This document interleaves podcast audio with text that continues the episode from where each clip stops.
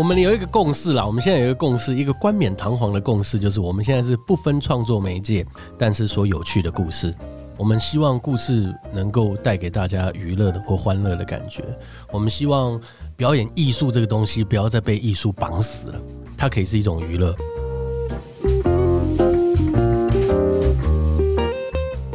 欢迎收听创作者说，我是 Kiss 研究生。今天呢，我们邀请到的创作者呢，他们两位，我要想一下要怎么去定位他哦。他们应该算是剧场的表演艺术工作者哦。那也有可能呢，大家认识他们的时候呢，已经不是在剧场里面，是从影片上面、YouTube 上面看到他们，所以应该算是。有点表演艺术那边，然后也在做一些短影片，在网络上面发酵。他们是豪笑排演。那两位呢，创作者呢，萧东义跟黄建豪呢，是在台北艺术大学一起念剧场艺术创作研究所的时候的同学哦。他们当初是学表演的。不过呢，最近大家如果有看他们的演出的话，应该会发现他们除了表演之外，有很多创作啊、制作都参与在这里面。他们在二零一一年成团的时候呢，是参与台北一岁节的演出。其实这样算一算，到现在也十几年哦。创作舞台剧、stand up 以及各式各样的剧场表演，然后他们的地方各种舞台都待过，有在城隍庙前面，有到国家戏剧院。你可以想象不同类型的舞台，他们都可以在上面演出。他们除了呢在剧场舞台上面之外呢，他们参与的作品呢也有影集啊、微电影。在二零一九年开始，他们也在 YouTube 平台上面尝试各式各样的短片作品。在二零二一年的时候，应该很多人听说过“匿名者”这三个字哦的影片呢，也在网络上面流传哦。那我们就欢迎今天的创作者，豪笑排演的肖东义跟黄建豪。Hello，大家好，我是建豪。东义还没有来，对不对？对，我们待会再让他加入一起来。东义好忙哦，东义下一节节目会加入我们，好像争论节目。是是，哎、欸，所以你们两个开始这样子一起合作，做了十几年了耶。是，其实没有料到会做那么久了，因为刚开始会成这个团，也只是因为我们要修学校研究所的学分而已。是是，对，那这个学分叫排演课。那那时候因为很多东西都要资源，然后学生如果要做戏，要拿到这个学分的话，必须要有一个售票演出。哦，那这个资源肯定要很多嘛，但我们没有资源，所以我们就报名参加了一个最近刚要来的台北艺穗节，哦，已经办到第十来季了。我想，那这个演出就是场地全免费，然后你只要申请，你就可以去演出。所以我们想说，好，那我们就来做这件事情，我们就申请了一下，然后才发现我们要报名的当天已经是最后一天了。就差点要截止了，然后想团名的时候就，就哎叫什么团名呢？然后就想说啊，是排演课学分，那是谁的排演课学分？哦，是黄建豪跟肖东义的排演课学分，那就叫豪肖排演吧。然后这个名字就在后那个后座想了三分钟，然后就打上去。那想不到现在就做了十一年多了。哎，其实这种开始的故事，好像很多创作者好像临时去决定为了一件什么事情，然后大家就赶快组在一起，然后就开始这样继续做下去。所以表示你们第一次的合作算很愉快。其实我们那时候在研究所当了三四年的同学，但我们在课程上从来没有任何一次排练是有搭在一起演过戏的。但是我们私底下，因为我们都会说我们是外来种。就是不是北艺大直升的，而是研究所才进入北艺大，还要占血统，就是对，对对，我们就是说我们是福寿螺，我们是外来种哦，所以就会比较怪异一点。所以我们常常私底下就会吃饭，然后聊一下哎，关于表演的看法啊，或是呃共同的嗜好或什么的，然后就发现说，哎，其实我们的想法都还蛮像的哦，就对关于做戏或表演这点都还蛮像的，所以就一直有一个念头说啊，应该要一起做一出戏。那也刚好就是因为这个学分的关系，才促成了这一次姻缘。就是啊，好吧，你知道，就是台湾的学生都比较被动嘛，要人逼你才做事情。对啊，那想不到这一次一试，就觉得哎哎，还蛮有默契的，还行。然后就觉得蛮好玩的，所以就陆陆续续开始做下去，这样子。你还记得那个时候你们是做什么样的作品吗？那时候我们做的是一个哈洛品特的本，这个是美国的，应该是美国的吧。是吧？真的美国就连连他是谁都不知道。他一个本叫《食物升降机》啦，但其实我们就是取他的概念而已。他原本的故事就是两个不知道是杀手还是什么样的人，在一个餐厅的地下室等着组织发任务讯息给他们，就这样这么简单的故事。但是就是只有两个男生，所以我们就想说，哎，好，那 OK，那还蛮适合我们的，所以就这样做了。哦，那那次演出因为报名时间很 来不及了，场地都被抢走了，所以我们那时候抢到的一个场地是在西门町的一个汽车旅馆的阁楼。那时候就只有一张大床，对对对对对对，它就只有一张大床，然后观众塞进来大概就二十几个而已。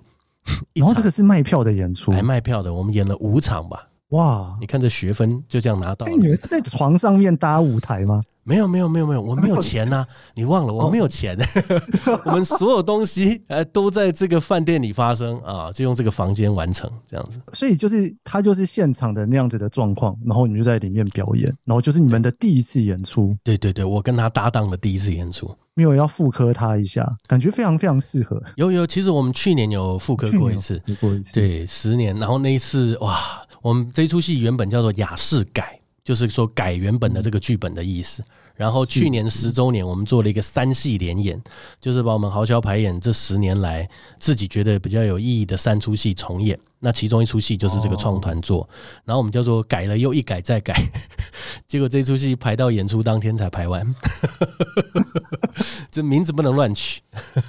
我还蛮好奇一件事情的，因为刚刚有聊到说你们是一开始是学表演的，那。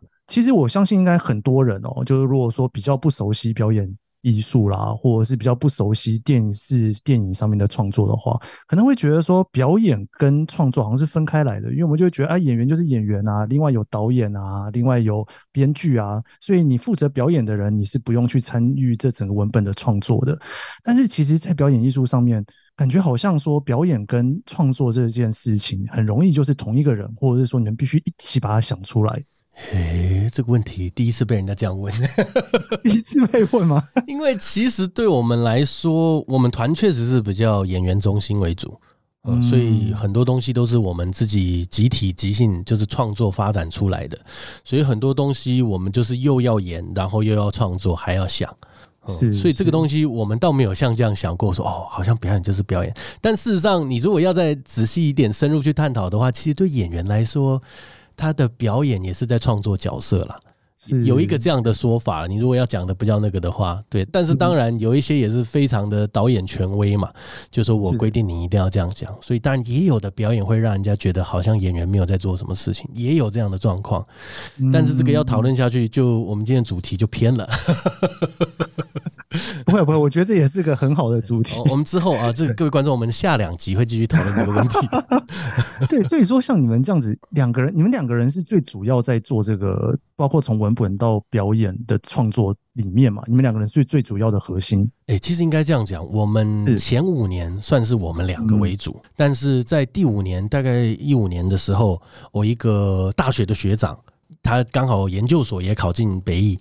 然后就在这个时候，我们又碰头了，所以变成是一五年之后，我们开始更有系统的去做创作，就是有一个铁三角。因为我这个学长是做编剧的嘛，那常常一开始就是我说我们演员为主，我跟东义有时候会为了一件事情吵架打架，就是意见相左。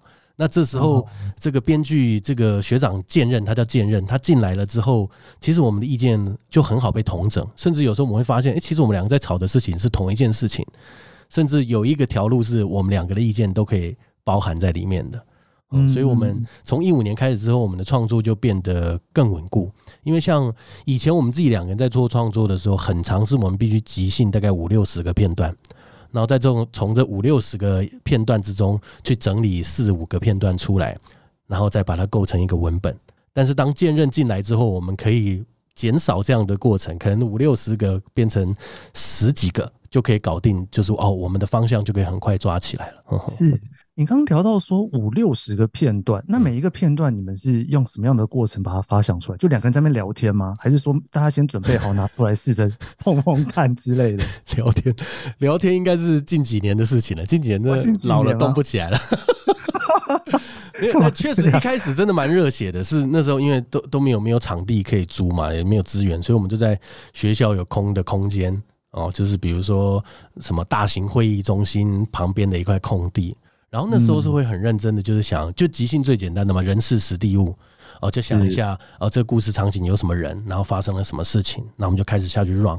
有几次都做一些很荒谬的东西啊，像是我是一个道士，然后遇到一个什么吸血鬼，然后最后又又发现他是谁的女儿这样之类，反正就是很复杂一堆光怪陆离、很荒谬的东西，我们都即兴发展过。那时候有点无头苍蝇了，没有目的的在做即兴，然后只是从发展出来我们觉得有趣的东西保留下来之后，想说，比如说这四个或五个片段，怎么用一个故事把它套在一起。那是最早的创作了，最早创作会变这样。你们刚刚有聊到说，呃，你们两个对于想要做的作品，其实你在你们几次聊天当中，你们发现说是一个蛮接近的状态，所以你们才决定要一开始来试做。我还蛮好奇说，你们彼此觉得那个很类似，或者是很喜欢的风格，或者是说想要一起做的那一个东西，那是什么？我们有一个共识啦，我们现在有一个共识，一个冠冕堂皇的共识，就是我们现在是不分创作媒介，但是说有趣的故事。我们希望故事能够带给大家娱乐的或欢乐的感觉。我们希望表演艺术这个东西不要再被艺术绑死了，它可以是一种娱乐。因为就我们所知，事实上最早国外的戏剧莎士比亚那时候发展出来，它是一种娱乐的存在。是那时候会进剧场看莎士比亚戏的人，都是一些三教九流或干嘛的。所有的人，不管皇宫贵族，都会看戏，这是一种娱乐。嗯，那对现在来说，台湾的艺术好像大家一听到哦，做戏做戏哦，弄做给说的，都觉得哦，你这是艺术哦，高高在上，我们看不懂啦。但其实我们不喜欢这样子，我们希望艺术就跟你，比如说你礼拜六或者周间会觉得，哎，有空我去看个电影好了。我们希望它是像这样的存在。就是它是一个循序渐进啦，有娱乐之后才会有艺术，而你只有艺术没有娱乐的话，好像艺术也存在不久。静好，你刚才讲这个的时候，我一直在想这件事情、欸。哎，真的、欸，我们现在都会讲表演艺术，表演艺术，好像觉得只要到了剧场，它就是艺术哦。嗯，我们不会讲表演商业，不会讲表演娱乐，或者是不会讲说剧场娱乐，好像它不是一个可以在中文里面被组出来的一个词汇，所以无形之间，我们好像也就。等同去定义了这件事情本身，它应该是一个很艺术的事情，它比较不是一个商业的事情，不是一个娱乐的事情。你出发的角度真的很酷哎，我也没有这样讲。确实，你这样讲，真的没有人说是对表演娱乐或是什么。有啦，就是就那个叫什么娱乐界、娱乐圈。但是你如果以现场的剧场表演，很少人会这样提啦，就会说艺术圈。之类的，可是其实你不要这样讲，我们觉得艺术存在是有必要的。那可能我们也做不来艺术，所以我们就跟人家说我们做的是娱乐。我跟你说，嗯，把娱乐磨到底，应该也会变成一种艺术吧？啊，所以我们就朝这个方向慢慢在前进了。我们不会说我们做的东西多厉害或多怎么样，我们只希望我们的每一个演出能够让观众看得开心。其实这就是最基本的，还蛮有趣的。我因为艺术跟娱乐这两件事情，其实我没有很认真的去思考中间的界限。当然，我们在过去的节目当中，我们有讨论过很多关于，比方说艺术跟商业的界限，嗯哼，或者是说像我们刚刚聊到的表演跟创作的界限，就是当然每个人他有他独自的去解读它啦。但是其实以艺术来讲，就是或许可能很多人的脑袋里面在思考的事情，就会觉得说，诶，艺术的创作可能是不需要去考量。卖不卖钱的，嗯，不需要去思考利他的，然后或许可能会觉得，我如果要做娱乐、要做商业的话，我就不能太做自己，我要去思考一下观众要什么，我要去做东西给观众看，就是好像会有一种切角，无形之间在大家中好像画了一个简单的线在那里。我觉得对我来说，嗯，艺术要顾及观众这件事情啊，其实并不是什么讨好观众或怎么样，因为对我来说，艺术的本质其实是沟通。是，所以你不能说你今天做一个创作，你没有设法要去跟观众沟通。嗯，那对我来说，我沟通的对象就是一般大众，就是一般没有在念戏剧系、没有对艺术没有接触的人，就是一般上班族啊，一般生活的这些普罗大众。我们希望我们能够跟他们沟通，能够把我们创作出来有趣的想法、idea 带给他们，让他们会觉得很开心。嗯，所以其实我觉得就是沟通的对象而已啦。呵呵呵，是是，但当然有一些创作者不会这么想，但我我也没办法。但对我们来说，就觉得其实因为像国外百老汇就很红嘛，它又商业又艺术，你不会说百老汇东西不艺术啊，你不会说它不艺术吧？但你会说它很商业啊，概念就是这样。是因为我们台湾人在学习这个艺术的过程中哦，因为很多大佬都是从国外回来的，他们带着最先端的艺术回来，但反而我们这一块。呃，这个最基层的这个需求还没有被顾到的时候，我们就先照顾到最上层的那个艺术顶端，然后导致下面的这个底层还没有好好被建立起来。我的概念是这样，因为近几年也是很多学生都陆陆续续毕业了嘛，大家都在找工作。我这一届，我这个七十五年次的，我那时候念大学，我同一届戏剧系的学生到现在毕业出来，可能只剩加我三个吧，还在做剧场而已。哦，真的啊？对呀，哇。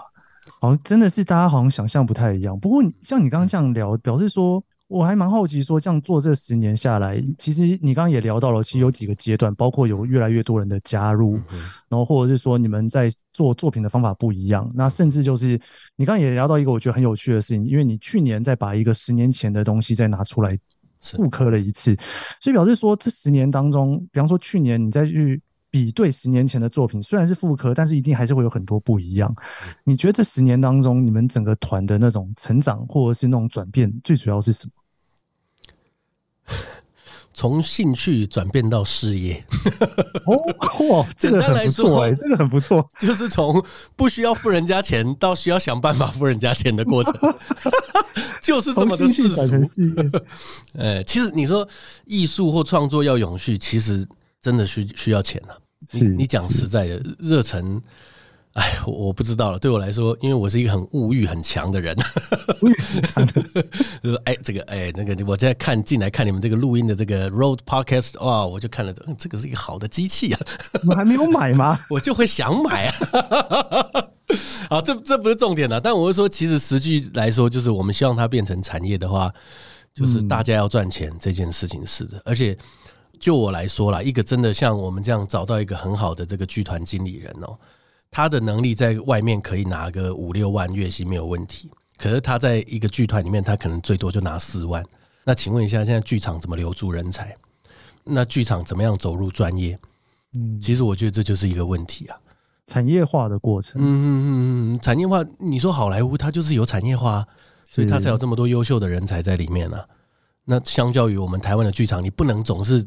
就像我们刚出道一样，这大家都是在玩票的嘛，总是要有一个迈向专业的过程。那 迈向专业的过程，说穿的就是就是薪水能不能每个月付出来的过程，就是这个动作。嗯，所以我刚从哪里讲到这里？反正我觉得这十年来最大的差异就是心态上了。我觉得心态上，你你会了解到说，嗯，你要设法让这件事情有办法养活自己，也养活别人。你们是在什么时候有一个这样子的那一个点？因为我之前我有访问过一些大家在这个节目上面聊的一些创作者，他们可能会聊到在某一个阶段的时候，忽然会有一种我们要到底要继续做下去呢，还是我们干脆就停在这里了？那继续做下去跟停在这里，好像你中间就会有一个很大的改变。那你刚刚聊到说，从兴趣慢慢的变成说把它当做事业，然后又很希望它能够有一个产业化的过程当中，中间是有什么样的事件让你们觉得说啊？我们该做一个这样子的一个不同的想法，就是没有钱了，没有钱，就是没有钱，就是很实际的问题嘛。你你研究所好，还是学生身份，但混毕业之后总不能还是继续给爸妈养吧？我研究所念了七年了，对啊。所以你说你们在做这个，你们开始第一次作品的时候，是你们第几年的时候啊？呃，好像是我们硕二下的时候吧，我记得应该是硕二下。所以前五年你都还在学校里面？对对对对对对，哦，不止啊，前五年吗？嗯，但是你刚刚说七年，算起来好像前六年了，前六年，前六。因为是这样子啊，我们没有说一开始就是说要付大家薪水或干嘛，大家其实都是一开始算是玩票的，想说，哎，大家想来就来做，然后大家有空就来一起忙。前期是这样，因为那时候在研究所有一些学弟妹啊，他们也很喜欢我们的创作，所以大家就一起玩。那顶多就是结束之后的钱够大家一起吃个庆功啊，吃个吃到饱，吃个好的，就这样而已。但是没有实际的收入。那那些学弟妹真的是现在他们个个都在国外发展的非常好，没有人在台湾。我老实说，我们我我跟东义就是发展最不好的人。太客气，太客气。我们下一段节目呢，我们要继续聊聊豪笑排演的创作幕后，萧东义跟黄建豪的创作故事，以及这些故事背后的故事。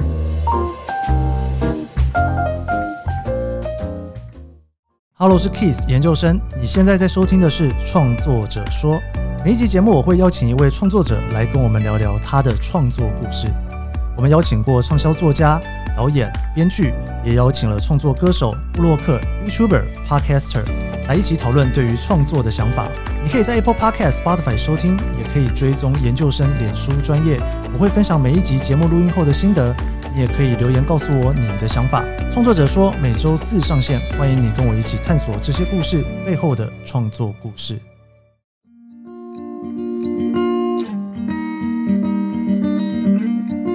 大家好，我是豪笑排演的肖东义。大家好，我是豪笑排演的建豪。欢迎收听创作者说。我觉得创作呢，就是一个沟通的过程。我觉得创作就是收入的来源。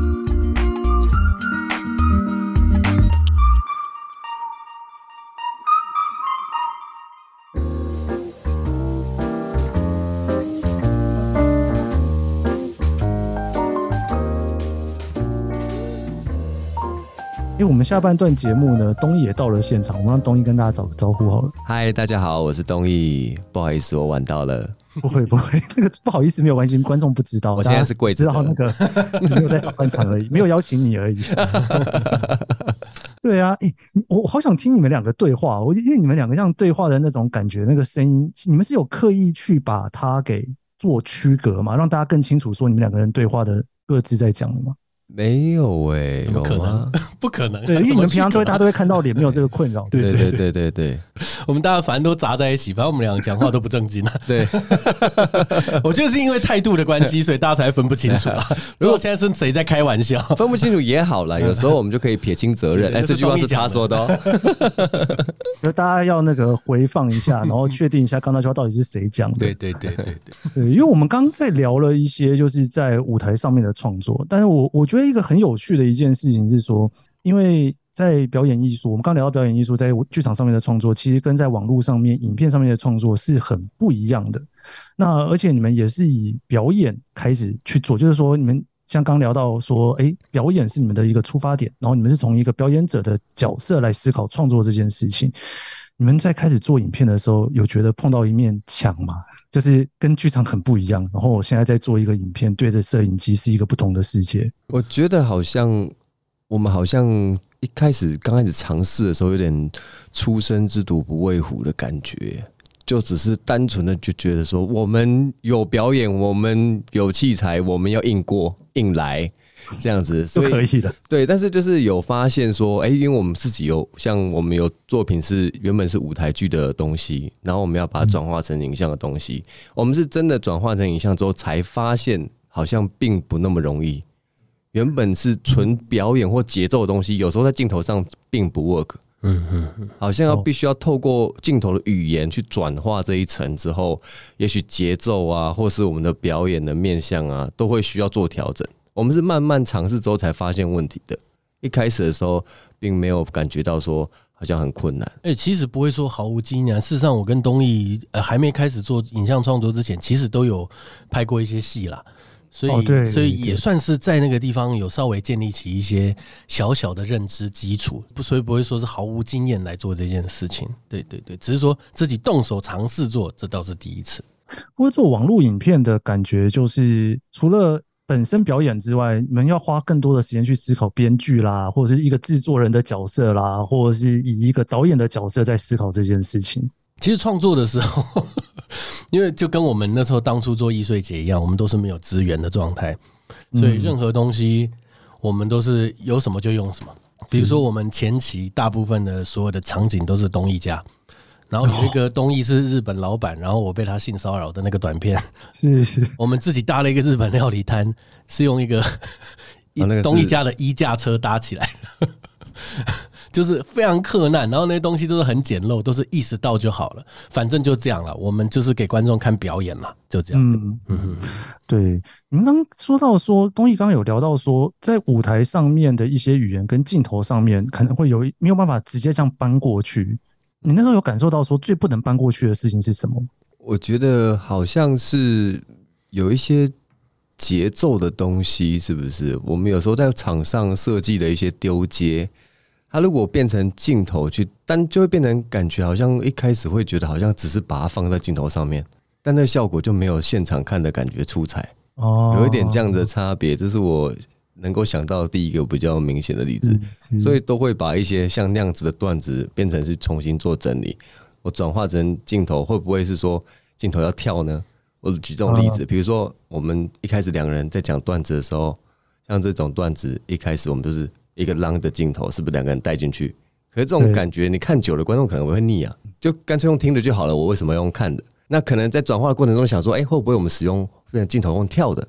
或是用带的镜头，这样左右左右晃，一下带 A，一下带 B，一下带建豪，一下带我，或甚至带其他人的反应，好像这个镜头的转化就是其中的一层比较粗浅的这种变化上，好像观众就会有哦，我好像有在被镜头带着走。再就是说，有一些笑点就变成说我好像不是纯粹的从表演跟语言。而是从镜头的运动去慢慢揭晓，说整个画面是怎么样子的。对对，可能我们开始在讲话的时候是都拍上半身，慢慢一下来才发现，哎，其实我们没穿裤子。类似像这样子镜头的运动，然后再揭晓一些笑点，跟我们纯粹用语言的，好像又都不太一样。其实你会发现多了一个工具了，对，就是多了画面这件事情，就是观众需要被刺激。因为因为因为像我们呃在舞台剧演出的时候，常常会说哦，舞台剧就是一镜到底嘛。但其实从观众的角度来看，观众自己有透过他的眼睛去做剪接，他会注意这时候注意这个舞台上的右边，这时候注意舞台上的左边，会随时注意不同角色在台上干嘛。那那其实无形之中就是一种剪辑了嘛。他注意的重点在哪？但是我们今天如果把它变成影像创作的时候，变成是我们必须去安排好观众什么时候要看到什么。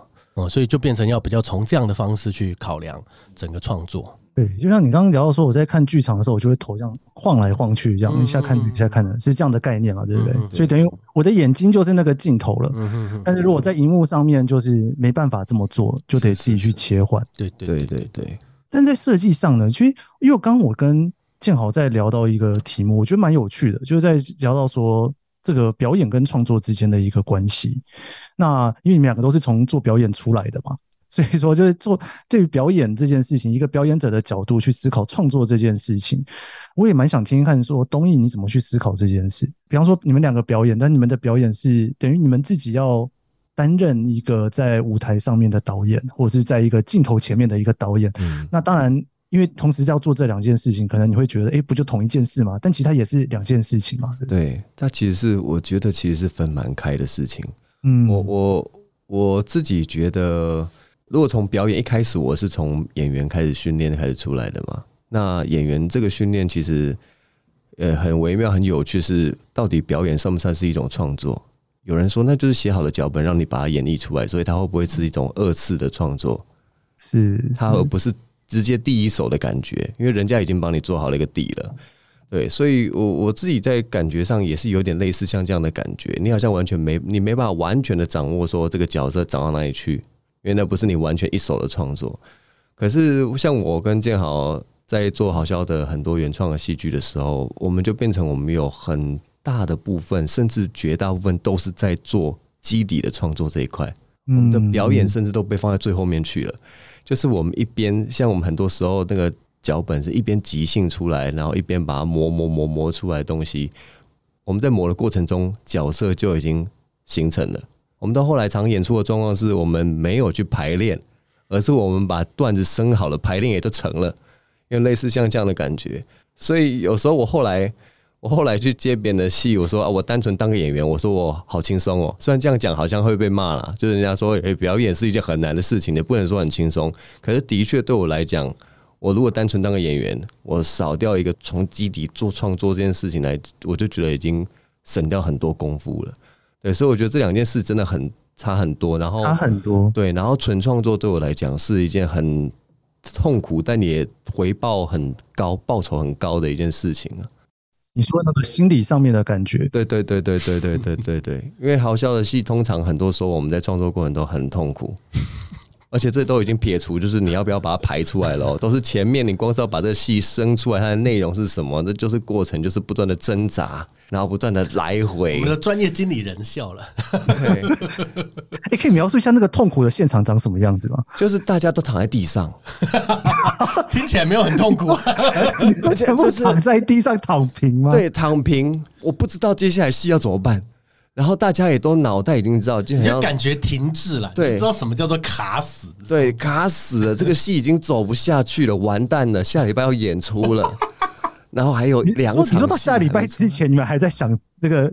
舞台上面的常常会在那个地方，对对对对，常常都这样。就我们刚刚讲的那个雅士，我们十周年重置的版本就是这样啊。我们本来是想说拿十年前的本来演一演就好了，但我们正式排了之后发现，嗯，好像不甘心这样做呢，干脆重排好了。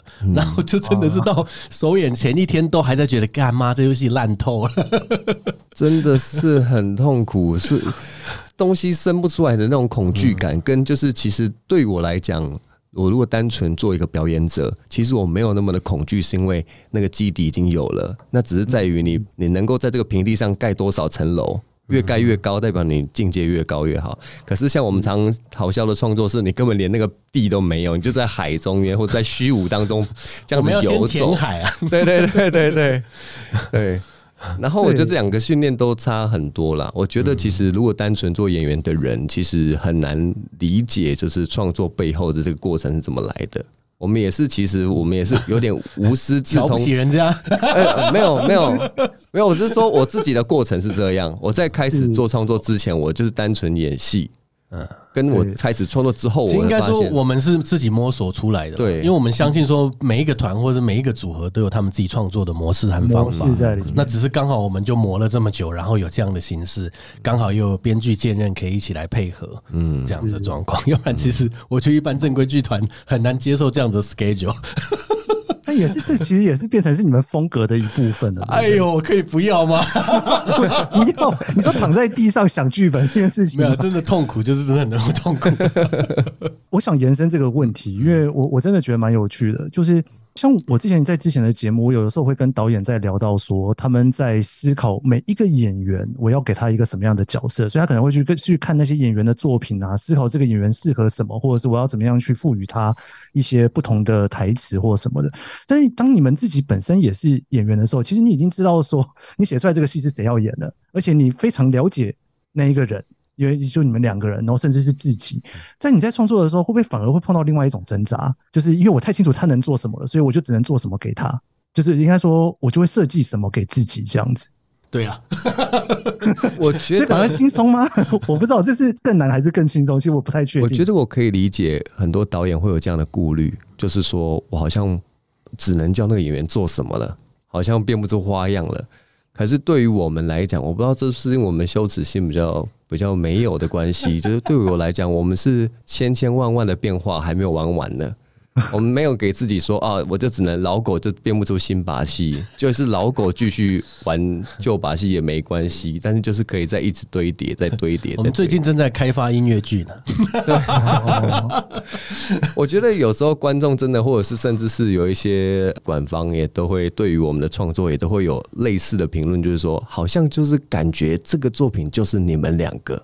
嗯嗯，好像太你们两个了，我不知道这算是称赞还是算是贬义的，对对，太你我们两个了。但我可以理解，因为我们两个每次常常上去演戏的时候，就会有一种痛掉出来。嗯，可是对于我们来讲，这并不是一个极限呐，它就是还可以再继续往下延伸啊。对啊，它就是一个，就好像一家面摊，它如果好吃的话，你愿意再去吃它的，就是推出的其他的口味，因为它就是它的风格。如果我们因为要说我。撇弃掉原本的东西，然后弄一个新的，那可能也许观众也不一定能够接受。是可是我这对某些导演来讲，我可以理解，因为他在他的创作里面要摆新的东西。如果他一直找同一个演员，那可能给的东西会都会类似的。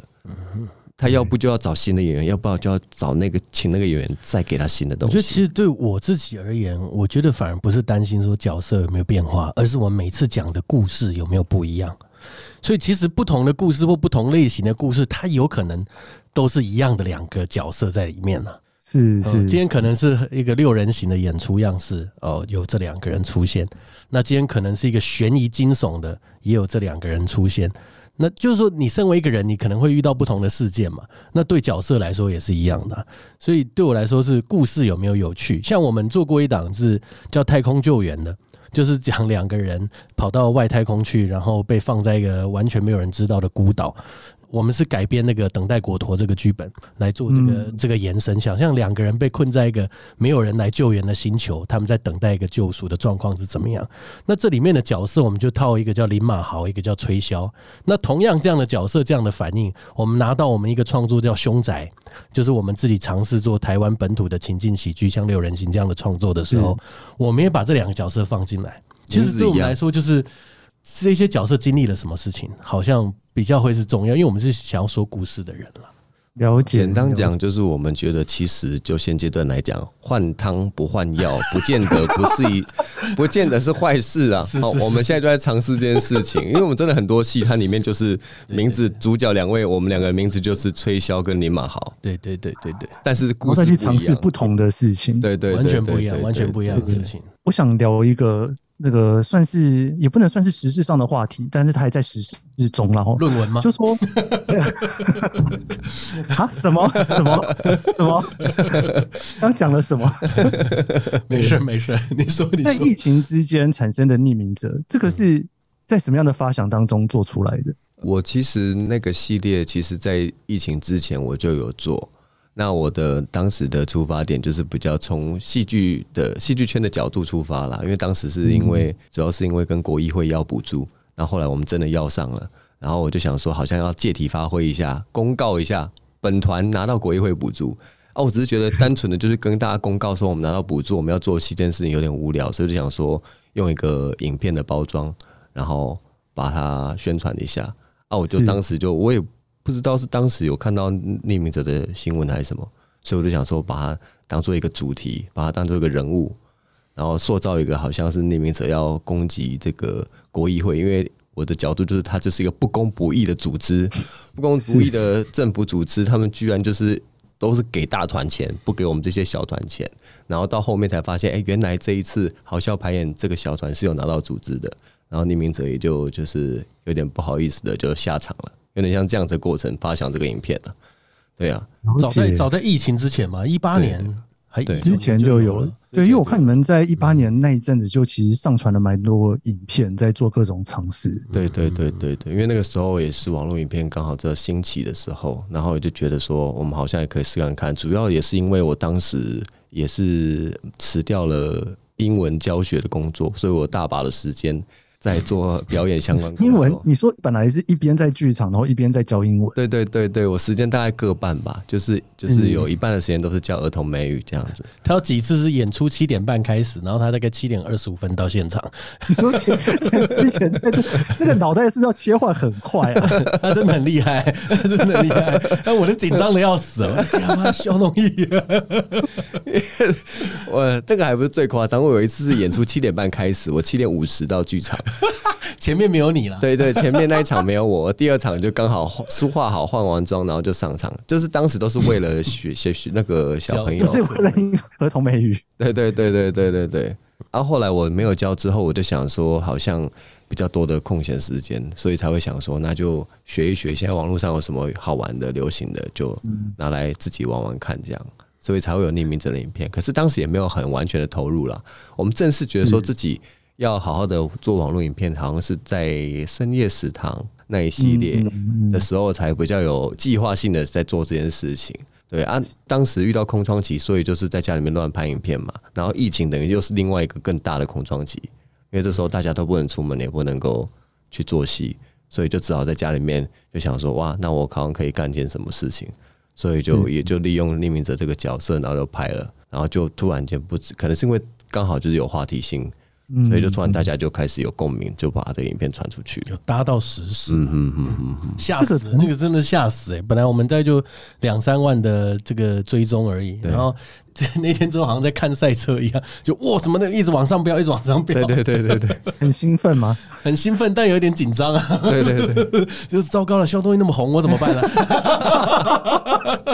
你说你你会紧张这个部分？好紧张啊！不过我我自己觉得，它因为它是不同平台嘛，就像你们刚在聊到说，在剧场上面，其实，在舞台上面的那一个平台，它不会有这样子瞬间分享的流量出去，但是在网络上面，它的整个平台传播的方式就不太一样嘛。嗯，那个有给你们什么样很大的刺激吗？因为其实已经一年过去了，这一年你们有因为当初一年前的一个你们一起在收看一个往上冲的一个流量之后，没有改变什么吗？我觉得，因为我们对于网络影片或者网络经营这件事情啊，就是我觉得我们没有那么的专业吧。我没有全力投入啦，因为事实上就是也接了很多外务嘛，其他的戏或是什么。对，所以其实我们也没有好像说真的利用内部流量搞了什么。可是我们其实是有不断的在尝试啊，比如说啊，那既然有这些订阅，那我们是不是可以多直播？啊，多多跟观众互动，我我觉得是有被看见了。其实匿名者红了之后，他其实带了很大一批观众回来看我们其他以前不同的创作，我尤其是网络上的那些东西，然后反而发现，哎，其实我们之前创作的东西，观众也都蛮喜欢的。嗯，会会有一个这样的东西，然后也有更多人会看到我们，觉得说，哦，我们好像可以做这些事情，说，哎呦，好像好像会做影像之类的。对，就会有一厂商啊，或什么会也希望呢，我们能够。去去拍，帮他们拍片子啊！我觉得我们线下的一些演出其实也都有一些影响啊。我觉得，哦，像我们那个时候就是刚好去年就是山西联演这件事情，我自己觉得那个氛围上也跟以往的感觉不太一样，进来的观众群很不一样。对对对对对，会觉得这件事受到网络的影响是真的。是蛮明显的，我们都有举手就问观众说：“哎，请问是看到匿名者影片才买票进来的？可以举个手吗？”哇，大概三四成的人都举手。我说：“哇，那差蛮多的。”所以他们我觉得是蛮好玩的。可是我们因为也不是很长，就像其实要维持这种流量其实很难，它必须要你要一直维持在至少周更，甚至更快、更频繁的速度。他演算法现在的做法也是这样，就是你也必须要这样子，他才能够把你影片推出去。就后面的经营跟持续，我们现在就是也是还在努力当中了。因为现在的状况是，那个 YouTube 也粉丝一直持续掉嘛，你每天大概数十个在往下掉，这样。可能有些人太久没有登录了，所以就自己消失了，这样。对对对，因为像脸书是我们比较大本营了，就是我们是从脸书出发，所以脸书在推广上面好像效果比较好。现在粉丝也会持续的有在涨，如果我们有动作的话。但 YouTube 它现在演算法的关系，我觉得常常影片其实推不出去，然后可能观众也会慢慢的就是对这个频道失去兴趣之类的。主要是我们也没有说认真投入说要做 YouTube 的这个。其实其实我们自己做影像创作有两条线了，一个就是网络短片，一个就是比较精致的，算是投影展的这个短片。对，嗯，因为像我们一八年开始做之后，我们就有陆陆续续投一些，呃，比如说中华电信的影展啊，或是公司的影展啊，那也是在这几个展之中，哎，我们慢慢慢慢有拿到一些成绩，然后也有一些相关圈子的人有看到我们的作品，嗯嗯嗯，哦，然后所以像我们。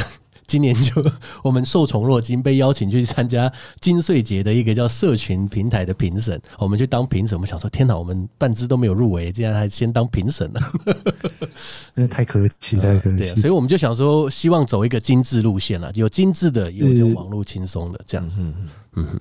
不过我觉得蛮有趣的是说，因为就像你刚聊到的，在剧场上面可能就有一些新的。观众完全用不同角度来看欣赏你们作品的观众，所以你们真的得到那种反馈或者是那种回应也不太一样，对不对？在那种你说那个舞台的氛围上面，我自己觉得东西是好的，对于很多观众来讲，评价其实都不会差太多。嗯，不管你是哪里来的观众，我觉得最差别最大的，让我感受最深刻的就是说，就是因为我们有机会在网络上爆红之前。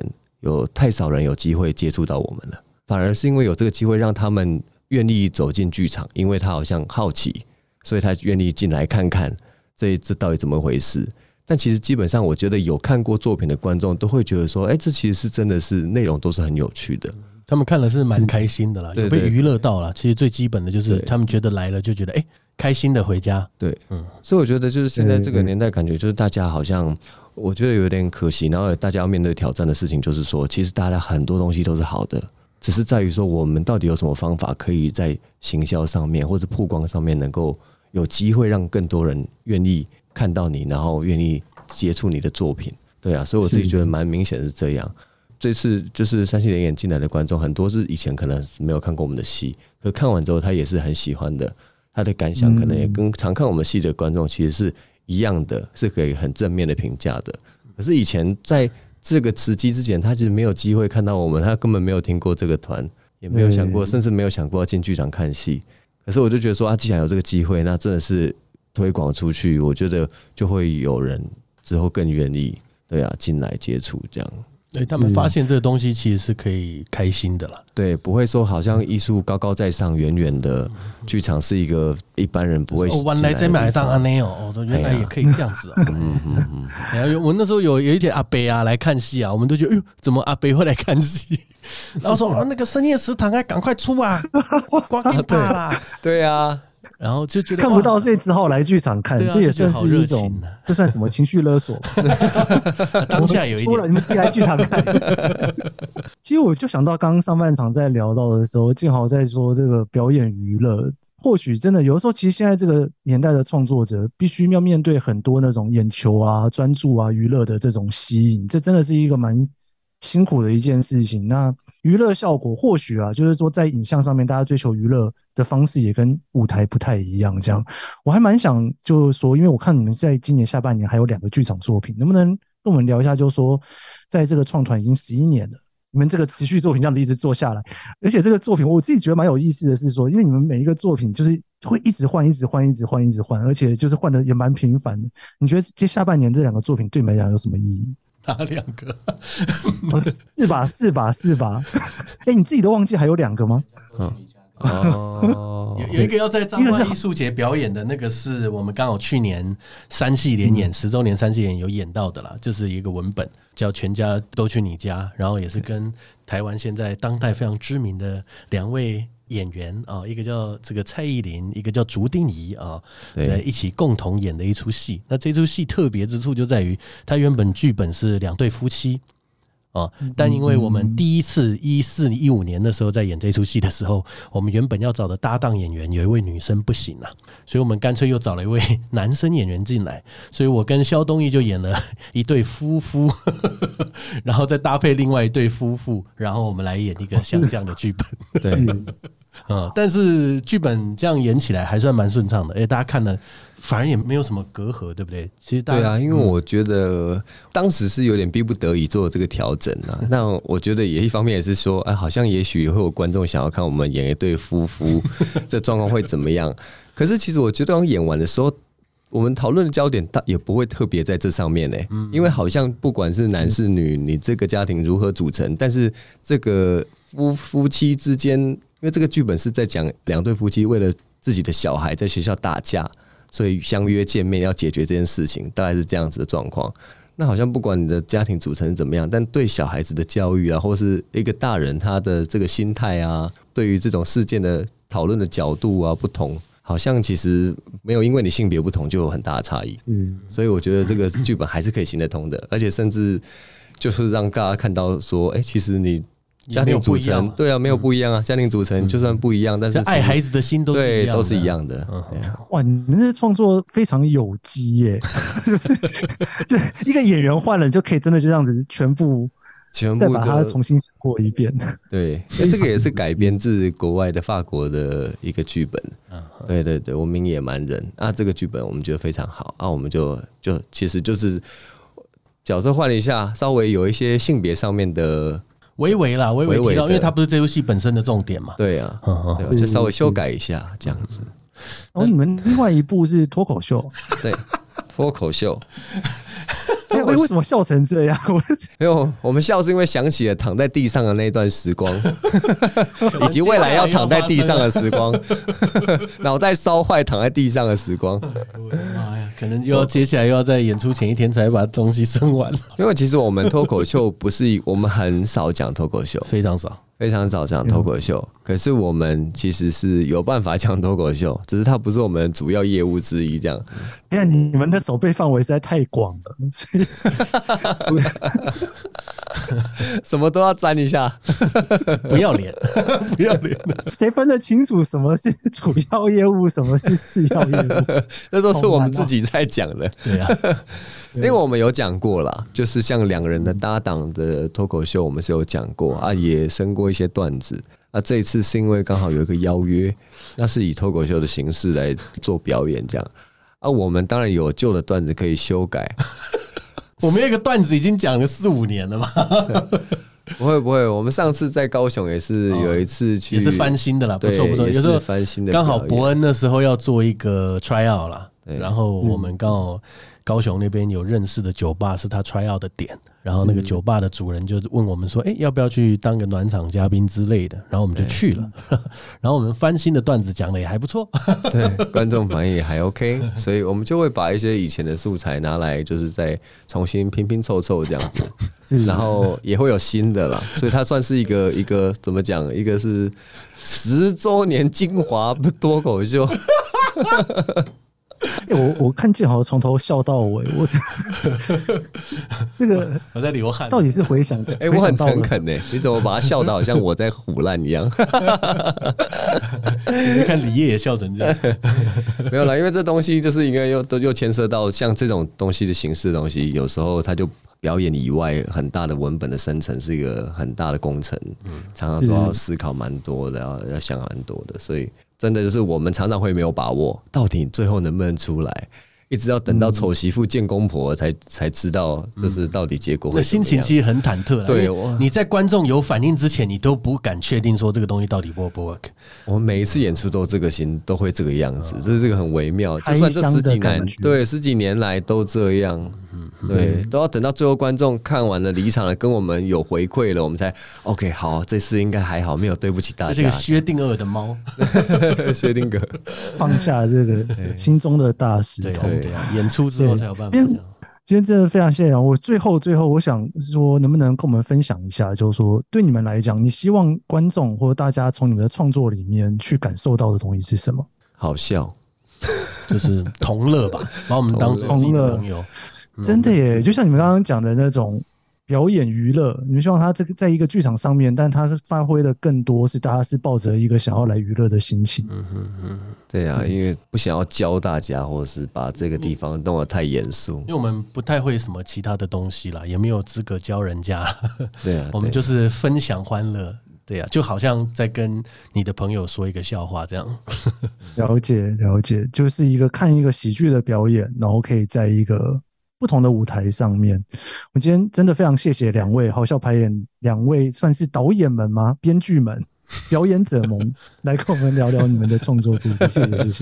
谢谢，谢谢，谢谢，谢谢主持人，谢谢。以上就是这一集的创作者说，你可以在 Apple Podcast、Spotify 收听，我也会在 YouTube 上面上传这期节目。如果你喜欢这期节目，别忘了帮我在 Apple Podcast 留下五星好评。我们下期节目见喽，拜拜。